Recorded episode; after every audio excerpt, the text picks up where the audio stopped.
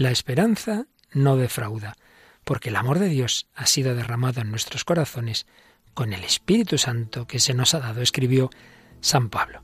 Hoy concluimos nuestro largo itinerario por ese sendero de la esperanza. ¿Nos acompañas?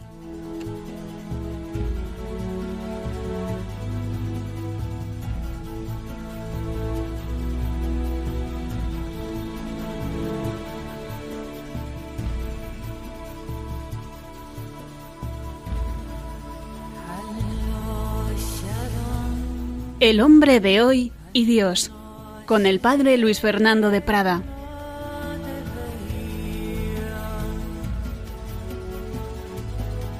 Muy buenas noches, muy querida familia de Radio María, terminando este día de Santiago Apóstol, patrono de España, hermano del Señor, en cuanto sabemos esa gran familiaridad con Jesucristo de Santiago y Juan en cualquier caso uno de sus amigos íntimos que el Señor envió aquí a nuestra querida patria, a Él nos encomendamos en esta noche.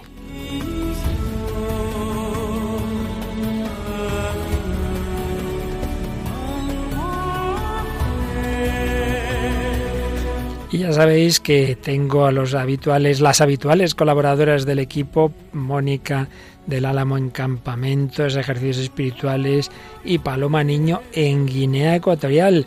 Así que encomendamos esas tareas pero no nos vamos a quedar aquí solos. Hay una voz muy conocida que nos acompaña hoy, Mónica Martínez. Buenas noches, Mónica. Muy buenas noches, padre, encantada de poder participar en el programa. Bueno, no es la primera ni la segunda vez.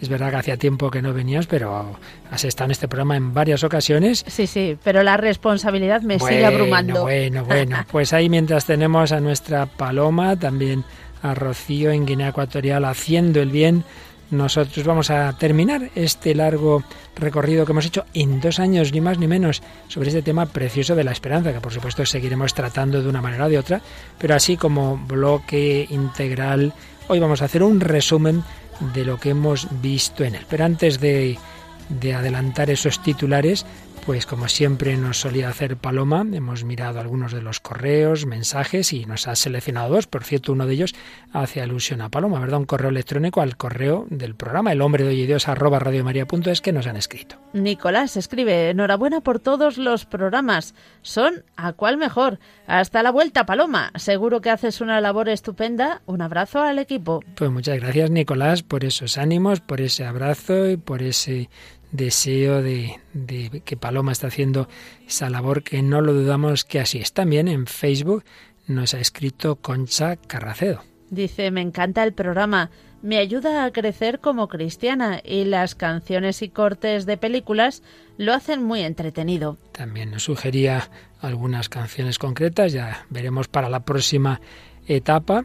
Bueno, pues como os decía, termina un largo ciclo que comenzó el 5 de octubre de 2016 sobre la esperanza. Hoy hacemos una especie de programa resumen, programa síntesis, pero por supuesto también diremos cosas nuevas y escucharemos canciones que no hemos traído. Por ejemplo, Mónica, una canción que nos habla de la esperanza que se basa en el amor humano. Así es, se titula You've Got a Friend en inglés. Traducido es Tienes un amigo y lo canta James Taylor, aunque la compositora es Carol King. Ajá también nos traes un testimonio muy, muy reciente. De, de, un preso de 25 años, ¿verdad? Así es, y que bueno, todavía está cumpliendo prisión y cuenta un testimonio pues de cómo la cárcel, a pesar de la dificultad, pues le ha abierto las puertas a la fe otra vez. La conversión a la fe que muchos siglos ha tuvo un grandísimo santo, grandísimo personaje que hoy vamos a tener muy presente también como una especie de ejemplificación del itinerario del que aquí hemos hablado, itinerario de encuentro a Cristo y, encuentro con la esperanza en definitiva. ¿De qué santo hablamos? De San Agustín. Y traemos una película sobre él, ¿verdad? Así es, una miniserie en dos capítulos que habla sobre su vida y seguro que también saldrá algo de Santa Mónica. Que voy seguro, seguro que sí, aquí tu, tu patrona. Y bueno, una de las primeras películas que, que, ya citamos en los primerísimos programas, no digo de este ciclo, sino del Hombre de Dios hace ya seis años, me parece, o siete, ya, ya pierdo la cuenta, pues fue el séptimo sello de Inmar Berman. Vamos a escuchar un fragmento, bueno, el fragmento final de esa película, pues también en este final del itinerario sobre la esperanza tendremos unas reflexiones preciosas tomadas o inspiradas en Monseñor Javier Martínez, actualmente obispo de Granada, pero cuando era obispo auxiliar de Madrid. Bueno, esto y mucho más en este programa, en esta edición 283 del Hombre de Hoy y Dios sobre la esperanza.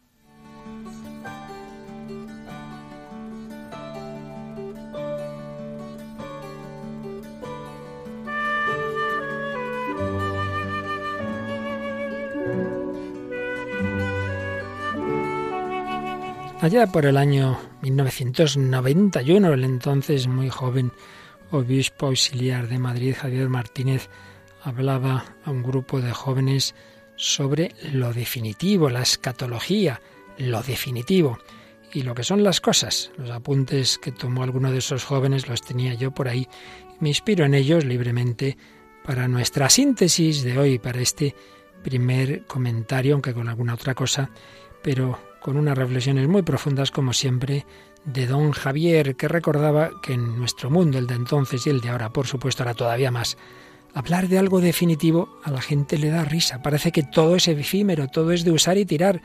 Lo que hoy es, mañana deja de ser o de convenir.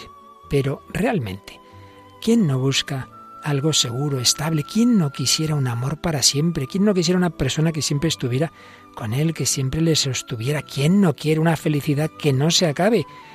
Pues lo queremos nosotros como lo quería San Agustín, del que hoy hablaremos. ¿Quién soy yo?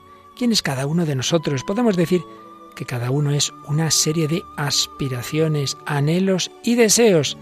Anhelos y deseos. ¿De qué? Pues anhelos y deseos de verdad, de amor y de belleza, de verdad por mucho que estemos en la dictadura del relativismo, no nos da igual que nos mientan o engañen, nos duele. No, no todo es igual, no todo es verdad y mentira a la vez. Exigimos ser tratados con verdad, que nos digan la verdad. Y lo contrario nos parece injusto, nos humilla. Podremos decir muchas teorías sobre la verdad, pero cuando nos mienten, vaya que sí, en ese caso no somos relativistas, no. La verdad puede ser fácil o difícil de encontrar, pero nuestro corazón solo se sacia con ella. Podemos vivir en la mentira, podemos ser cómplices de ella, pero eso no nos complace. ¿Y cuál es la verdad última que buscamos, que nos constituye, que desea nuestro corazón? Nuestro corazón anhela verdades sobre nosotros mismos, que es vivir de verdad, que es ser buen padre, madre, hijo, para qué estudiar, por qué soy feliz cuando soy amado. Todos necesitamos certezas indispensables para constituir una vida humana. Dostoyevsky, que muchas veces hemos traído a este programa, decía que sin certezas sobre la que construir nuestra vida, nada tiene sentido. Y en una frase mucho más conocida suya, decía, si Dios no existe, todo está permitido. Pero si todo está permitido, la vida es imposible. Sí, necesitamos la verdad. Anhelos de verdad, anhelos de bien y de amor. Somos un anhelo de amor. Necesitamos ser amados para también poder amar.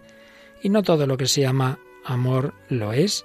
Amar porque necesitas de la otra persona no es amor, es un juego de afectos que se necesitan mutuamente. Tú satisfaces mis necesidades afectivas, yo las tuyas. Eso no es amor, es buscar recompensa. Todos sentimos la necesidad de un amor peculiar, ser tratados con el aprecio, respeto, agradecimiento que requiere la presencia de una persona. Amar es decirle a alguien, qué alegría que existes. Y así salvaguardo su libertad al revés de la manipulación, que es hacerme indispensable a la otra persona que tenga que necesitarme. O la seducción, que limita la libertad del otro, que busca hacerme necesario, que busca engañarle. No, no. El amor ser reconocidos como personas es fuente de alegría. Y es verdadero amor si la persona es amada por sí misma, con donación, gratuidad, sin interés, con amor incondicional. Todos nos sentimos mal si nos damos cuenta de que quieren mi amistad por las cosas que tengo, no por lo que soy. Me siento mal igual que si me mienten. Ser reconocido, apreciado, qué alegría que existes, es lo único que hace justicia al ser humano. Amor por lo que soy, un amor fiel, pase lo que pase. Un amor misericordioso, pues soy un ser que comete errores. Un amor eterno que no se termine. A nadie le gustaría oír, yo te voy a querer un, un par de meses. No, El amor exige que sea para siempre, pues la persona es para siempre y anhela ese amor más allá de la muerte. Por eso, como hemos visto en este programa, para los que piensan que con la muerte se acaba todo, es horrible amar de verdad, porque entonces este amor va a terminar. No, sabemos que nosotros somos el término de una mirada de amor de Dios. Existimos porque Dios nos ama y si Dios que es eterno nos ama, también nosotros seremos eternos. Deseo de verdad, de amor y de belleza, que es el resplandor de la verdad y el bien, el atractivo que ejercen sobre nosotros. Si encontramos algo con esa belleza nos atrae, nos saca de nosotros mismos. Pues sí, todo esto, verdad, bien, belleza, es el anhelo de lo definitivo. Pero podremos encontrarlo, podremos alcanzarlo por nosotros mismos. Desde luego el hombre lo lleva buscando desde el principio del mundo. Pues vamos a recordar enseguida las respuestas que hemos encontrado a estos deseos.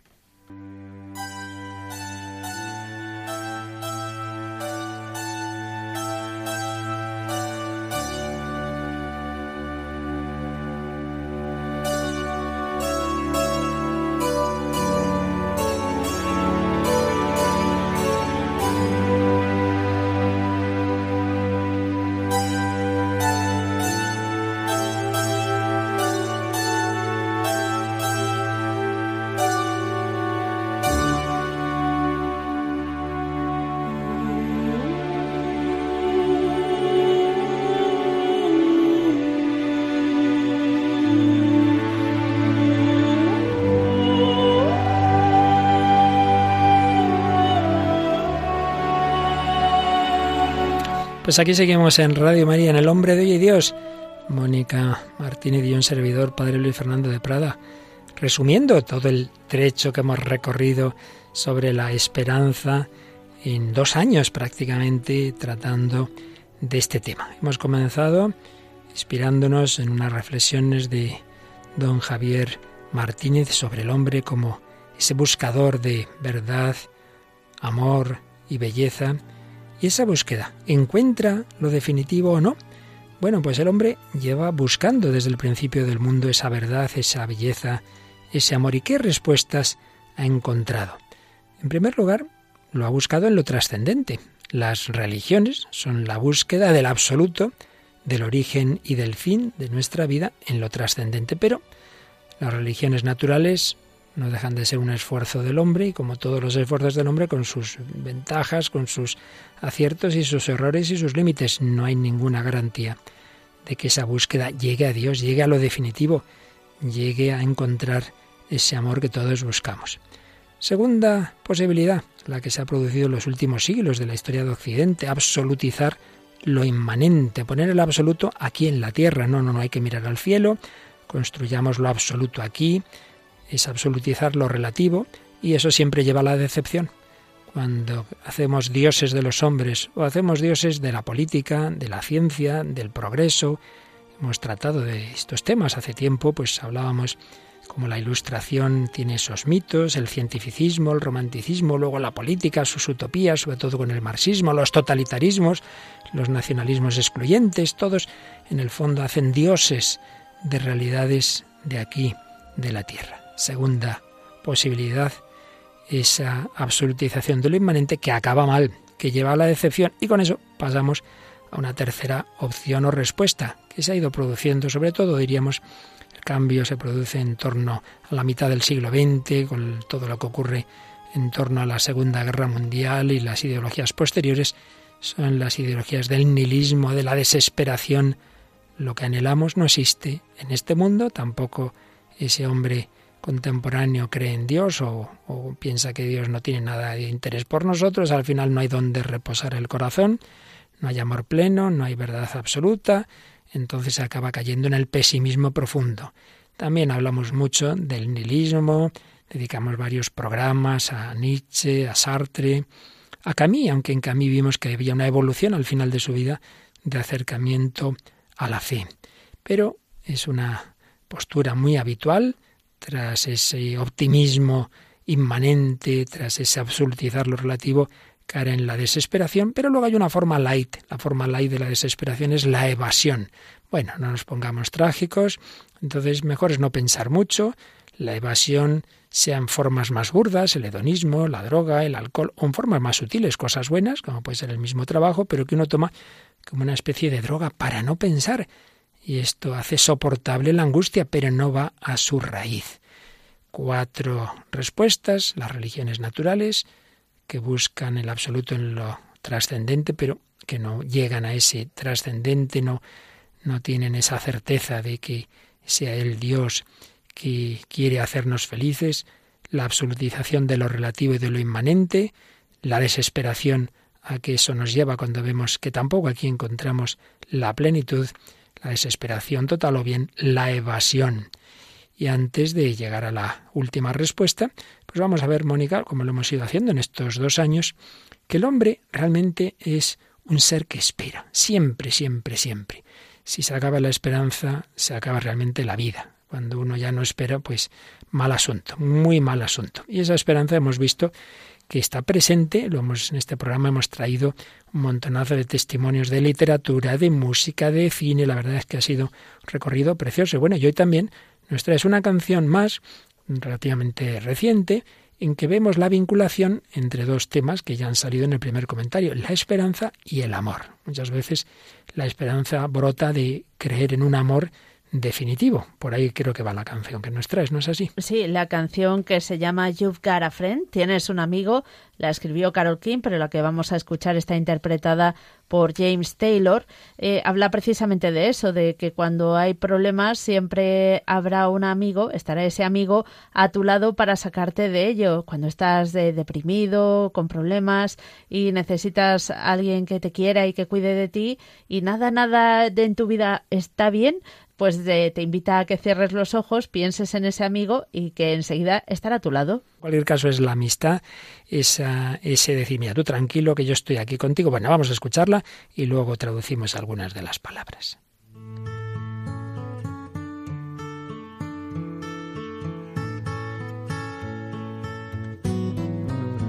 When you're down and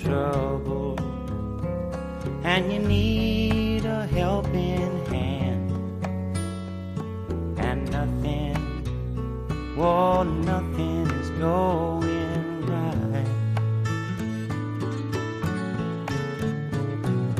Close your eyes and think of me, and soon I will be there to brighten up even your darkest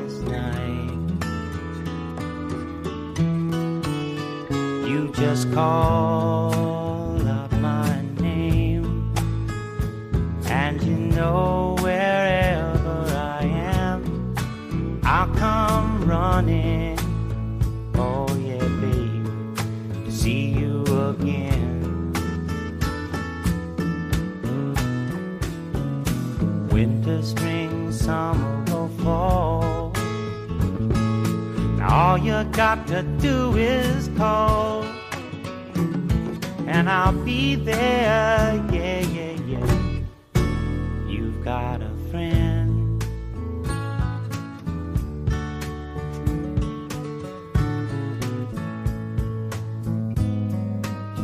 If the sky above cuando estés triste y preocupado y necesites una mano amiga, cuando nada ya vaya bien, cierra tus ojos y piensa en mí, pronto estaré ahí para iluminar incluso tu noche más oscura. Tú solo grita mi nombre y tú sabes que donde sea que esté vendré corriendo a verte otra vez. Invierno, primavera, verano, otoño. Todo lo que tienes que hacer es llamar y estaré ahí. Tienes un amigo. Si el cielo sobre ti se hace más oscuro y se llena de nubes, y ese viejo viento del norte empieza a soplar, mantén la calma, llámame en voz alta y pronto estaré golpeando a tu puerta. Tú solo grita mi nombre y tú sabes que donde sea que esté vendré corriendo. ¿No es bueno saber que tienes un amigo? La gente puede ser tan fría, te lastimarán, te abandonarán, se llevarán tu alma si los dejas, sí, pero no los dejes tú solo, grita mi nombre, y allá donde esté, vendré corriendo.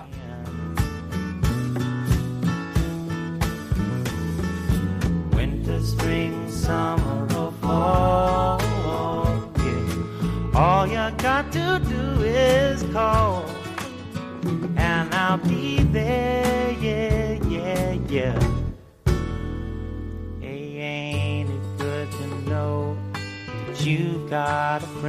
Una bella canción, ¿nos recuerdas, Mónica? La canta James Taylor. Así es, aunque la composición es de Carol King y eh, su fecha de lanzamiento fue 1971, pertenece al género country y James Taylor, que es quien la canta, es un cantautor y guitarrista estadounidense. Pues muy bella, tú grita mi nombre y sabes que tienes un amigo. And you know I'll come running see you again. Oh, babe, don't you know about winter, spring, summer, or fall? Hey, now all you've got to do is call. Lord, I'll be there, yes, I will. You've got a friend.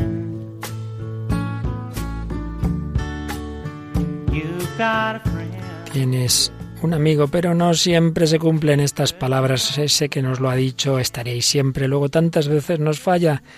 Es ese proceso que decíamos de cuando hacemos dioses de los hombres y luego nos decepcionamos tantas veces. Pero bueno, el Señor así nos ha hecho que nos tenemos que apoyar unos en otros, pero con tal de que no pensemos que ahí está la plenitud de nuestra vida. Por eso veíamos que a esos deseos, a esas preguntas, a esos anhelos del corazón del hombre, hemos visto las cuatro posibles respuestas, buscarlo en la trascendencia, pero sin una respuesta de lo alto, el absolutizar lo relativo, como en esta canción sería pensar que si es un amigo perfecto, que todo me lo va a conseguir, por lo contrario, la desesperación y la evasión. Y claro, nos queda la quinta respuesta, pero esa ya no es fruto de nuestra búsqueda. Ahí es el absoluto que baja a lo relativo, es el origen que ha venido a nosotros, es el Dios que parecía inalcanzable, que se nos manifiesta, que me ha dicho en un lenguaje que yo puedo entender, qué alegría que existes y por eso me ama tanto que es capaz de hacerse hombre por mí, de morir por mí. Lo definitivo ha venido a un lugar y en un momento histórico, me ha hablado en mi lenguaje, me ha mostrado el amor, la verdad, la belleza absoluta. Es Cristo, camino, verdad y vida, que ha venido a mi vida concreta. Por eso si quiero entenderme a mí mismo, este es el camino abrirme a Cristo, que ilumina mi vida, que me da la verdadera esperanza, que no es que no hay problemas, que ahí está el dolor, que ahí está la muerte, sí, pero no es la última palabra. La última palabra es de su resurrección. Él me ha abierto la puerta del cielo, es la novedad. Dios viene. Podemos tocar a Dios, a Emmanuel. Por eso, abramos nuestro corazón a esos anhelos que hay en nosotros. Y ahí está la alternativa. Nos quedamos encerrados en nosotros, en nuestras dudas, en nuestras angustias, en nuestra inmanencia, nos abrimos a la trascendencia. Este programa siempre ha tenido esa vocación de diálogo con el hombre contemporáneo, el hombre de hoy. Y Dios, en ese diálogo con el no creyente, pero que busca, y uno de esos grandes buscadores en el mundo del cine fue Ingmar Bergman. Hacía ya tiempo que no traíamos ninguna película y una de las primeras que trajimos hace ya muchos años fue el séptimo sello. Y yo creo que al terminar este itinerario sobre la esperanza, vamos a escuchar un fragmento de esta película famosa, Mónica. Así es, una película que se estrenó en 1957, que pertenece a Suecia, eh, como Ingmar Bergman, y que cuenta, eh, se en- enmarca en la Suecia de mediados del siglo XIV, cuando la peste negra asola Europa. Y tras diez años de combates en las cruzadas, el caballero sueco Antonius Blok y su leal escudero regresan de Tierra Santa. Blok, que es un hombre atormentado y lleno de dudas, en el camino se encuentra con la muerte, que es un personaje de la película, y dicha muerte lo reclama. Entonces él le va a proponer jugar una partida de ajedrez con la esperanza de obtener de ella respuestas a las grandes cuestiones de la vida, como son la muerte y la existencia de Dios. La verdad es que Bergman, su primera época, por eso lo hemos traído aquí con frecuencia, planteaba las grandes preguntas y daba también las posibles respuestas. Y sin desentrañar toda esta película, que de la que ya hablamos y que, bueno, hace años era muy conocida, hoy ya menos, pero la verdad es que vale la pena verla. Y sí que vamos a escuchar pues una escena final, pero solo con oír esto uno no se entera de lo que pasa. Simplemente vamos a escuchar ahí como ante la muerte, las dos posturas que decías del caballero y de su escudero, y una misteriosa mujer que no ha hablado en toda la película y al final se le oyen unas palabras. No decimos más, aquí simplemente para que ante la muerte veamos dos posturas muy distintas. De profundis clamavi te domine. Oh Dios, ten misericordia de nosotros, que vivimos en tinieblas, pues que somos pequeños y estamos angustiados. En las tinieblas que confiesas vivir, en las que confieso vivimos los hombres, no encontrarás a nadie que escuche tu angustiosa súplica y se pueda conmover. Sécate las lágrimas y mira el fin con serenidad. Oh Dios, estés donde estés, porque ciertamente tienes que existir. Ten misericordia de nosotros. Hubieras gozado más de la vida despreocupándote de la eternidad. Pero es demasiado tarde. En este último instante goza al menos del prodigio de vivir en la verdad tangible antes de caer en la nada. Silencio. Silencio. Sí, me callaré. Callaré protestando. Consumatum est. Madre mía, ¿qué te ha parecido, Mónica? A mí se me han puesto los pelos de punta. No me. Creo que tengo que ver la película. Vale la pena. tremenda, tremendo. Pues ese ateo, ¿verdad? Ese que no cree en nada, déjate de tonterías. Y el otro que, que está buscando a Dios, pero que tampoco tiene una fe firme y se, se encuentra ahí ante la angustia. El otro la ridiculiza porque ¿a qué te dedicas aquí a llorar? Tremendo, tremendo. Sí, porque muchas veces vemos en nuestro día a día que es así. La sociedad de hoy, a quien tiene fe, lo ridiculiza, porque, bueno, pues eh, le insiste en que no hay nada y que está perdiendo el tiempo. Que está perdiendo el tiempo. Tú pásatelo bien y luego cuando llegue la muerte, pues ¿qué vamos a hacer, verdad? Como si los que tuviéramos fe no nos lo pasáramos bien. Exactamente, y como si fuera por debilidad que uno busca a Dios y anda que no, que no necesitamos todos, todos de, del verdadero amor ya para ser felices aquí, uh -huh. en esta misma tierra. Pues sí, estuvimos viendo esas posturas, estuvimos en ese diálogo con el hombre de hoy, muchas veces con ese no creyente, pero obviamente la última etapa de este programa, que como decimos, este bloque ha durado dos años, pues ya estuvimos hablando de la esperanza cristiana. Si empezamos hablando simplemente de esa actitud humana que es esperar, luego ya hablamos de la esperanza cristiana como virtud teologal, en relación con la fe, con el amor, como la esperanza es un deseo, pero un deseo confiado. Confiamos en que ese deseo se cumpla porque hemos encontrado al Dios que nos ama, evitando caer tanto en la presunción, yo me salvo por mis fuerzas, como en la desesperación.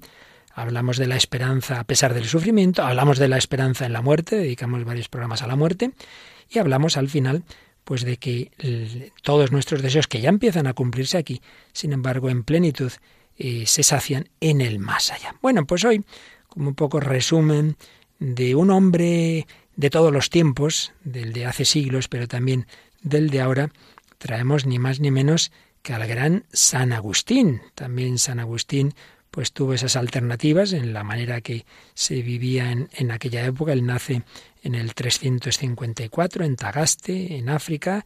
Su madre muy cristiana, su padre no, y él tiene una juventud pues muy libertina, bastante al menos, y con muchos líos mentales, doctrinalmente desviado, a pesar de los sufrimientos de su madre, pero bueno, buscaba, buscaba la verdad, buscaba la felicidad, un hombre bastante enganchado a los placeres de la carne, digamos, nada y nuevo bajo el sol, desde muy jovencito convive con una chica con la que tiene un hijo, como digo, nada y nuevo bajo el sol, pero estando en Milán había conocido al gran San Ambrosio, el obispo de allí, y tras muchas luchas interiores, tras pasar por muchas etapas que aquí no podemos ni siquiera resumir, al final se encuentra con Jesucristo, tiene una conversión muy fuerte, es bautizado el año 387 por San Ambrosio.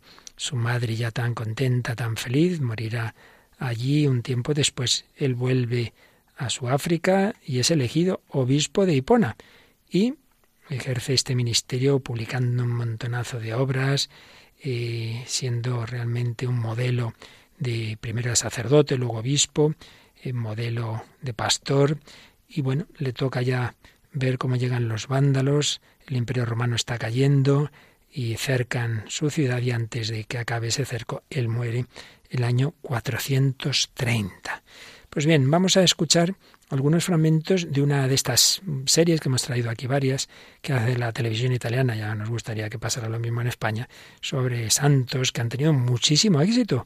Una serie que se, tam, también está convertida, digamos, en una película en dos partes. Así es, es eh, del año 2010, el título original es San Agostino y eh, lo dirige Cristian Dugay y como dice padre, se enmarca esta miniserie justo cuando los vándalos están asediando Hipona en el norte de África. El Papa teme por la vida de Agustín, el obispo de la ciudad, y por eso envía un barco para rescatarlo y llevarlo a Roma sano y salvo. Las tropas romanas llegan hasta Hipona, consiguiendo reavivar la esperanza de un pueblo que está subyugado por el poder vándalo. Ese es el inicio de la película y se va a hacer, como en otras películas se hace, eh, moviendo, digamos, al espectador de ese momento, de ese cerco, a los flashbacks en que San Agustín va recordando su vida.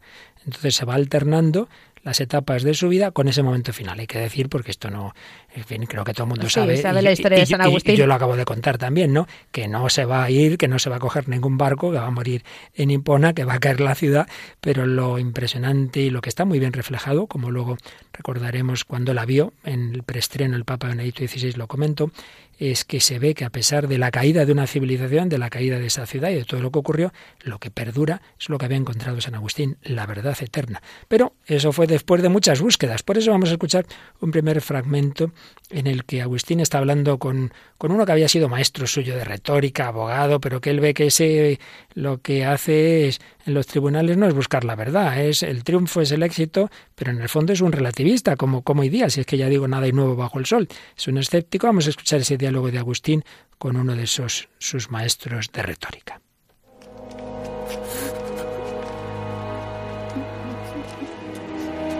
Madre está muerta. ¿Por qué fui arrastrado a las profundidades del infierno trabajando desde mi falta de verdad? Porque buscaba a Dios a través de los ojos de la carne y no del entendimiento de la mente, la cual Él nos la dio para diferenciarnos de las bestias. Pero Él estaba dentro de mí, más dentro de lo que jamás había de imaginar. Y no me digas que la verdad no existe. Alguien fue asesinado. Esa es la verdad. Y no puedes argumentarlo. Nadie puede decir cuál es la verdad hasta que empieza un juicio. Un juicio en el que las palabras establecerán la verdad y la verdad será la que declare el abogado que pueda utilizar las mejores palabras. Sofismas. Cicerón, un abogado que fue más grande que nosotros, escribió en el Hortensius que solo la verdad puede hacer felices a los hombres, y todo hombre desea ser feliz. Por lo tanto, la verdad tiene que existir o nada tendría sentido. Escucha, te dije que el valor marca la diferencia entre un gran orador y uno mediocre. En definitiva, el valor de vivir sin la verdad. ¿Tienes tú ese valor? Madre mía, ¿qué te ha parecido? ¿Qué diálogo? Bueno, eh? el final es abrumador. Eh, cuando realmente viviendo en la verdad es como hay que ser muy valiente. Y el otro, en cambio, dice, tienes valor de vivirse en la verdad, como si eso fuera lo, lo valeroso. Exacto, y, y, no es así. Muchas veces enfrentarse a la verdad es lo valiente porque te implica muchos modi modificar tu, tu, forma de vida. De hecho, y esto sí que no lo vamos a decir para no destripar la película, va a aparecer un juez que tiene la duda de si es coherente con lo que ha visto que es la verdad, que eso le puede costar la vida o no. Y bueno, pero en cambio este otro que estamos oyendo dice, déjate tonterías, aquí la verdad es lo que, lo que convenzamos al, al juez, pero Agustín ya está viendo que eso no. Claro, para entenderlo, al principio se oye a uno que está diciendo, está llorando, ¿por qué? porque Agustín había conseguido, al menos así aparece en la película, yo no sé si esta parte sinceramente es histórica, sabe que estas películas históricas a veces uh -huh. añaden cosas, ¿no? Pues se había convencido de que el padre de, de, este chico no, no había maltratado a su madre, y usando pues eso, la pura retórica. Y al final eh, queda libre y mata a su madre. Entonces, claro, ese, ese chico está llorando diciendo, tú eres el culpable de que mi madre haya muerto porque con tu falsa retórica convenciste de la mentira al, al tribunal, ¿no? Pero en fin, lo que aquí nos interesa es que Agustín no se queda satisfecho. No, no, no. Esto no vale. Necesitamos la verdad. Pues tenemos ese punto que antes escuchábamos de la necesidad de la verdad. El hombre es un buscador de la verdad y de la felicidad. Y lo dice. Si no encontramos la verdad, no podemos ser felices, entonces nuestra vida no tiene sentido. Era un hombre que realmente era sincero consigo mismo. Sí, fue una de las características de la búsqueda de San Agustín, esa sinceridad. Por eso también, eh, cuando llegó el momento, cuando Dios le tenía preparado para su gran obra, pues eh, pudo entregarse de lleno. Y eso vino como consecuencia de la gracia de Dios. Él buscó, pero como decíamos antes, el cristianismo no es simplemente fruto de una búsqueda, hay que buscar, pero si Dios no nos buscara, no habría nada que hacer. Es que Dios se ha hecho hombre y Dios sigue entrando en nuestros corazones y Dios buscó a Saulo y buscó a Agustín. Y hay un momento importantísimo, este sí que histórico, luego bueno, se refleja en una película como se refleje, eso el cine siempre tiene sus cosas, pero pero sí, vamos a escuchar eso que nos cuenta San Agustín. Cuando se le oye hablar en off es porque son textos tomados de sus confesiones, más o menos literalmente o al sentido amplio, pero sí, eso, eso sí, que está en sus confesiones, y ahí es donde nos cuenta que estaba un día ya el pobre en, en plena batalla, ahí en el campo, tenía a su lado unos libros que eran fragmentos del Nuevo Testamento que a veces leía y en esto oye una voz de un niño que está cantando y está diciendo, toma y lee, toma y lee. Bueno, vamos a ver cómo refleja la película ese momento tan importante. Cógelo y léelo. Cógelo y léelo.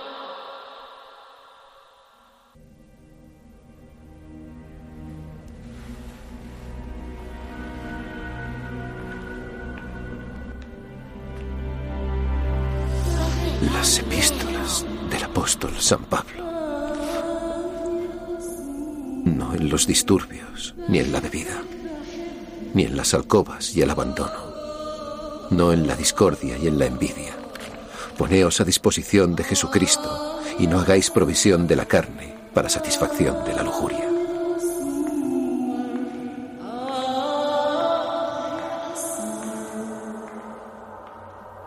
Un texto de San Pablo que impresionó en ese momento muchísimo a Agustín, pero no fue la impresión, lo habría leído otras veces, fue la gracia de Dios que tocó su corazón. Cada uno tenemos ese momento en que el Señor nos toca, Mónica. Y es que parecía que estaba haciendo una revisión de lo que había sido su vida y le estaba en ese momento iluminando la gracia para darse cuenta de que esa vida que había vivido no había sido en verdad.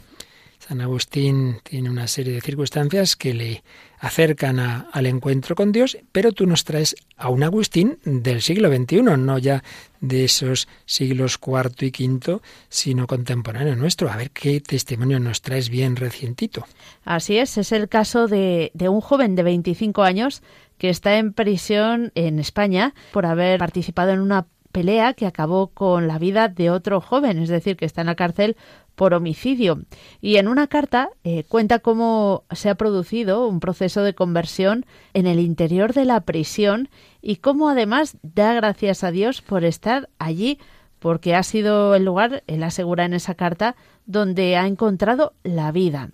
Él nació en una familia humilde pero católica y que recibió allí una educación católica, fue creciendo en la fe, de hecho dice que de niño se sentía muy cerca de Dios, pero en la adolescencia, por diversas circunstancias que no detalla, se alejó y vivió la adolescencia consumiendo drogas, robando por gusto y haciendo daño a otras personas un camino que era totalmente opuesto a Dios y tocó fondo cuando estuvo acusado de un delito de asesinato porque se implicó en una pelea en la que un chaval terminó por morir. Madre mía. A los pocos días, dice, me crucé con un interno del módulo y este me puso una Biblia en la mano y me dijo, sabes que solo él puede ayudarte y sacarte de donde estás, ¿no? Un poco pues Fíjate, evangelizando un preso a otro preso. Así que él respondió que se sentía muy avergonzado como para acudir a Dios después de tanto tiempo y tanto daño que había provocado a los demás. Y dice, me decidí a rendirme y orar durante largo rato aquella noche, pidiéndole al Señor que me ayudara a deshacer a esa persona en la que me había convertido, que me ayudara a arrepentirme de corazón de todo el mal que había causado durante tanto tiempo y a tanta gente que desde entonces no me permitía volver a alejarme de él y que me guiase poniendo su luz en mi camino para que en medio de tanta oscuridad no me perdiese de nuevo. Dice que le costó asimilar el cambio porque sabía que tenía que cambiar muchas cosas en su vida. Y, el momento clave llegó cuando le trasladaron de cárcel, él sentía miedo, pero sin embargo allí conoció al capellán del centro penitenciario que con el que habló, con el que se sintió muy cercano y con el que ha ido creciendo en la fe hasta el punto de que allí mismo ha recibido el sacramento de la confirmación. Qué bien. Y dice, fue un día en el que volví a sentirme como un niño. Pude sentir cómo el Espíritu Santo se derramaba sobre mí y supe que desde entonces nada sería lo mismo. Sentí como la felicidad y la paz interior corría por todo mi cuerpo, así que estaba listo para seguir mis pasos en el camino hacia Cristo Jesús.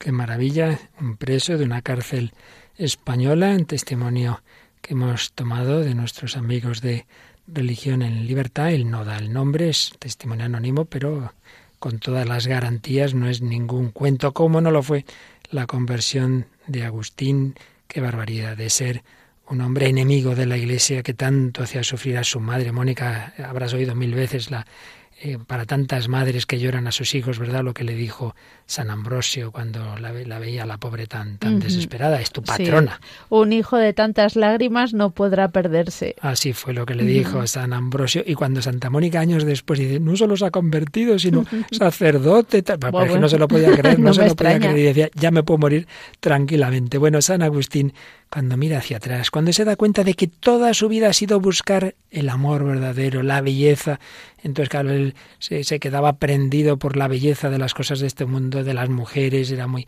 muy lujurioso, de la fama, pues eso, que yo sea el mejor orador del imperio, pero todo eso no le llenaba el corazón. Cuando por fin se encontró con Cristo, mira hacia atrás, es cuando escribe en sus confesiones lo de tarde te amé. Vamos a ver cómo lo, lo cuenta o cómo aparecen estas expresiones en esta película San Agustín de la televisión italiana. Tardíamente amé a Dios a la belleza tan anciana y tan nueva. Tardíamente amé a Dios. Me habló alto y me forzó a abandonar mi sordera. Dios brilló y disipó mi ceguera. Exhaló fragancias y creció en mi corazón. Y ahora me arrodillo ante ti. Lo supe. Tuve hambre y sed. Dios me tocó y me trajo la paz.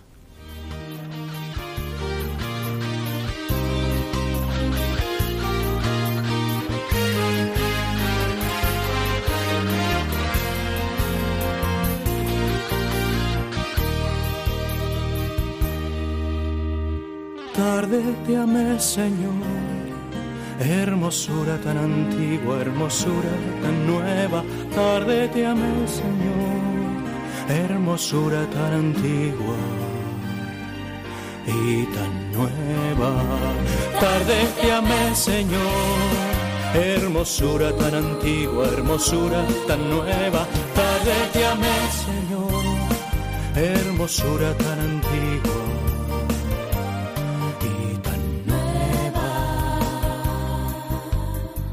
estabas dentro de mí, yo te buscaba afuera.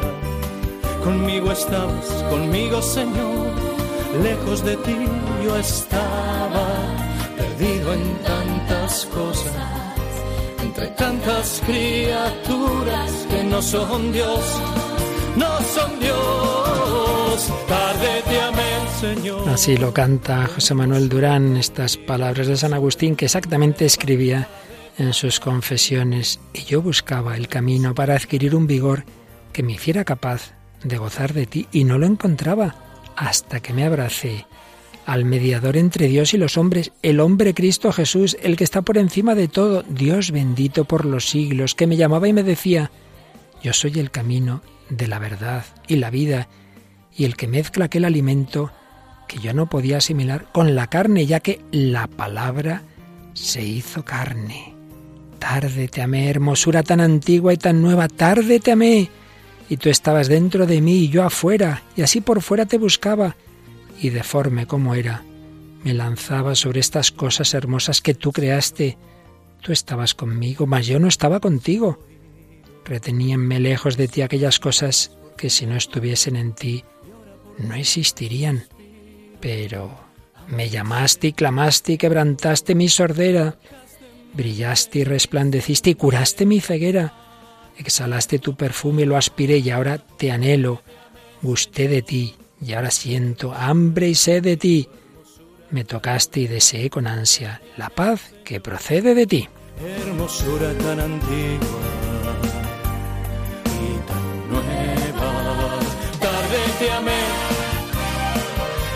hermosura tan antigua, hermosura tan nueva.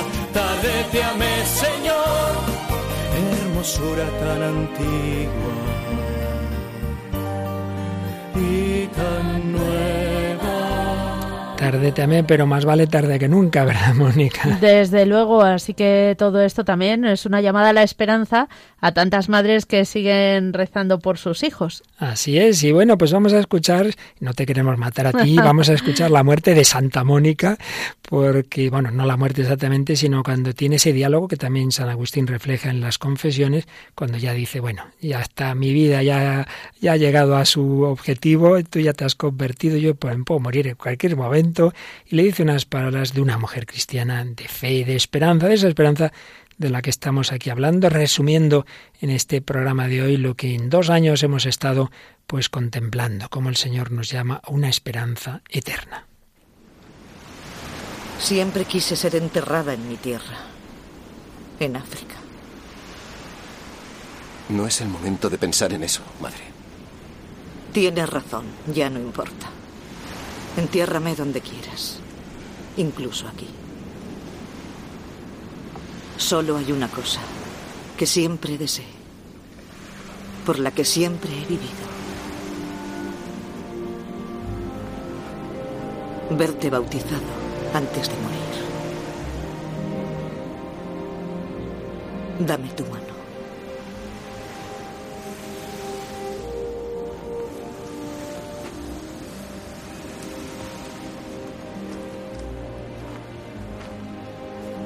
No hay ninguna necesidad de tener miedo.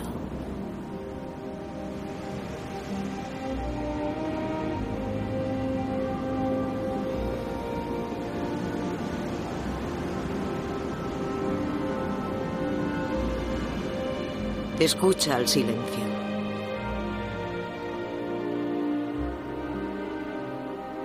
Nuestra vida es como una concha, frágil temporal. Pero hay algo que vive dentro de nosotros, que no es frágil y es atemporal. Ya estamos viviendo una vida eterna, hijo mío. Ya estamos viviendo una vida eterna, sí, porque la vida eterna es Dios en nosotros por la gracia. Ya la estamos viviendo y bueno, solo falta el pasar a otra forma de vivirla tras ese viaje al que ya no tenía ningún miedo. Bueno, tienes una patrona magnífica, ¿eh, Mónica? Sí, así es. Yo de, de, pequeña he de confesar que me parecía un poco aburrida, porque con las historias de los santos dices, pues, ¿qué ha hecho mi pobre santa? Solo rezar. Pero cuando uno crece, No se solo. da cuenta de la perseverancia. Bueno, pues te aconsejo que veas esta película, veas esta mujer cómo luchó por su marido, porque claro, eso luego lo decimos menos, pero con su Patricio también tuvo sus historias, con su hijo, con su nieto que, tuvo Agustín con aquella mujer. Bueno, toda una mujer santa cristiana muere allí en Ostia Tiberina, su hijo vuelve a África y como decíamos, la película pues también nos cuenta ese final de esa ciudad, de esa ciudad de Hipona, pero cuando se hizo el preestreno de esta película con entonces era el Papa Benedicto XVI, tan amante de San Agustín, hizo este comentario el Papa Benedicto. Esta película es un viaje espiritual a un continente muy distante de nosotros y sin embargo muy cercano a nosotros, porque el drama humano es siempre el mismo. Hemos visto cómo se representa toda la realidad de la vida humana, con todos los problemas, las tristezas, los fracasos, igual que el hecho de que al final la verdad es más fuerte que cualquier obstáculo y encuentra al hombre. Esta es la gran esperanza que queda al final. Nosotros no podemos encontrar solos la verdad, pero la verdad, que es persona, nos encuentra a nosotros. Exteriormente, la vida de San Agustín parece acabar de manera trágica. El mundo por el cual y en el cual vivió termina, es destruido, pero su mensaje ha permanecido, perdura, porque viene de la verdad y guía a la caridad, al amor, que es nuestro destino común. Y terminaba el Papa Benedicto XVI con el deseo de que muchos, al ver el drama humano que refleja esta película, puedan ser hallados por la verdad y encontrar la caridad. Bueno, como siempre, palabras de Benedicto XVI que no tienen desperdicio. Ningún desperdicio, hay que regustarlas y, y, nos ayudarán a ver mucho mejor la película. Claro que sí. Bueno, pues es la esperanza de que Dios no solo existe, sino que Dios quiere entrar en cada uno de nuestros corazones, el de ese joven preso español, el de ese joven alocado Agustín y el de esa mujer italiana que allá en plena Segunda Guerra Mundial buscaba a Dios en los bombardeos que caían sobre Trento. Estamos hablando de Chiara Lubick, fundadora del, del movimiento de los focolares, y hay una canción preciosa que hace alusión a cómo bajo esos bombardeos ella y sus amigas, sus compañeras, donde estaba iniciando el focolar, leían el Evangelio y se fueron dando cuenta de que todo podía caer, las casas se hundían, muchas personas morían, pero hay alguien que siempre va a estar ahí, hay alguien que nunca va a morir, y es que por encima de las bombas, por encima de todo, hay un amor eterno que nos promete la esperanza.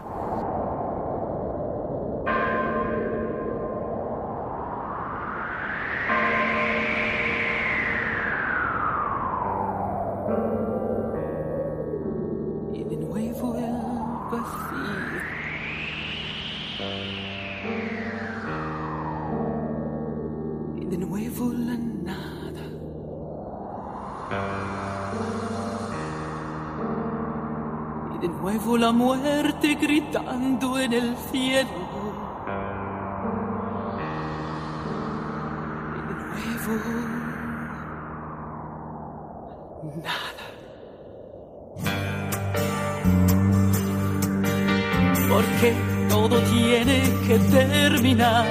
Porque no encuentro sentido a nada. Porque todo tiene que acabar siempre lo mismo siempre ruinas y olvido, porque me habré ilusionado una vez más. Yo tenía que sobrevivir, porque me habré ilusionado una vez más, pero tenía que creer en algo, en poder conseguir, por ejemplo, una casa entre flores, un mundo mío, en saciarme a través de los libros el saber de los hombres, el sentir un cariño solo para mí. Y ahora veo alrededor de tan solo un desierto. Porque todo se tiene que derrumbar, porque no encuentro sentido a nada, porque todo tiene que acabar siempre en lo mismo siempre ruinas y olvido. Existe algo en este mundo que ninguna bomba pueda destruir jamás. Un ideal que nunca muera, que ninguna bomba lo pueda derrumbar. Sí, hay uno solo, hay uno solo, uno solo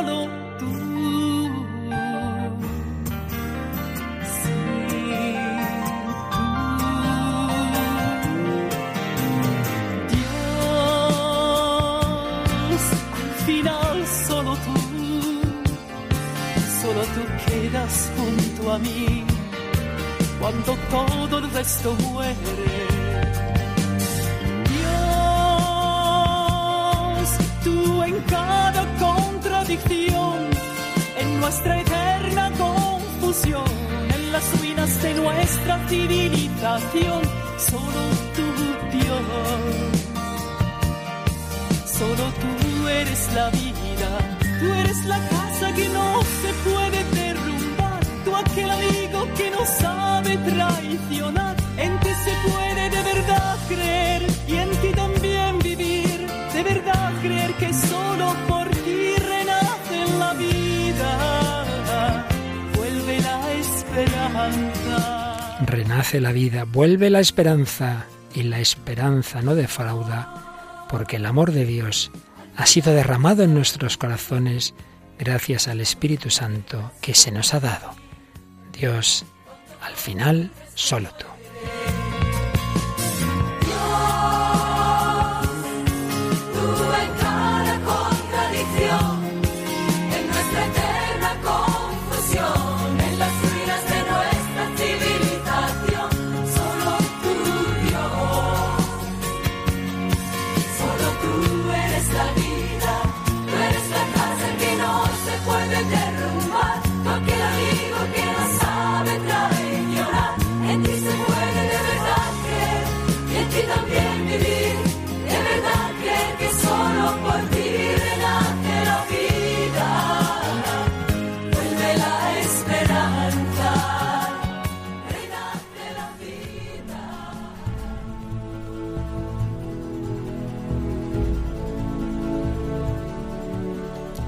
Renace la vida, vuelve la esperanza. Bueno, como siempre, estos programas nos dan esperanza también a nosotros. ¿eh? Nos vamos súper esperanzados. Nos podemos ir a descansar tranquilamente. Nos hiciste, Señor, para ti nuestro corazón está inquieto hasta que descanse en ti y descansar en el Señor cuando Él quiera en esa mirada eterna. Bueno, y también vamos a descansar un poquito en este mes de agosto unos de voluntariado, de ejercicios espirituales, un servidor también se va de ejercicios espirituales, así que unas cuantas semanas nos dejarán los oyentes que repasemos programas anteriores, Mónica. Y ¿no? seguro que les va a venir de maravilla. Tenemos todos que parar un poquito, repasar lo anterior. Y sobre todo centrarnos en el Señor. Claro que sí, y ya cogeremos un nuevo tema. Hemos terminado este bloque de la esperanza, todo lo tenéis en el podcast, prepararemos una recopilación en el DVD y siempre podéis echar un ojo a nuestro Facebook, recordamos que es muy fácil de encontrar. El hombre de hoy Dios. Lo buscan y lo encontrarán fácilmente. Y por supuesto en ese mismo correo cualquier mensaje.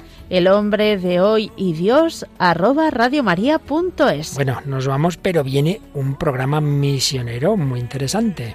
Tomen nota, la aventura de la fe. Así que no se marchen, que esta misma noche de Santiago Apóstol nos vamos a San Joaquín y Santa Ana de la mano de la aventura de la fe. Mónica Martínez, nada, nada, perfecto, muchísimas gracias por tu colaboración. Muchas gracias, padre. Queridos oyentes, pues en este programa nos volvemos a encontrar dentro de unas semanas, pero seguimos en Radio María, la fuerza de la esperanza. Que Dios os bendiga hasta que Él quiera.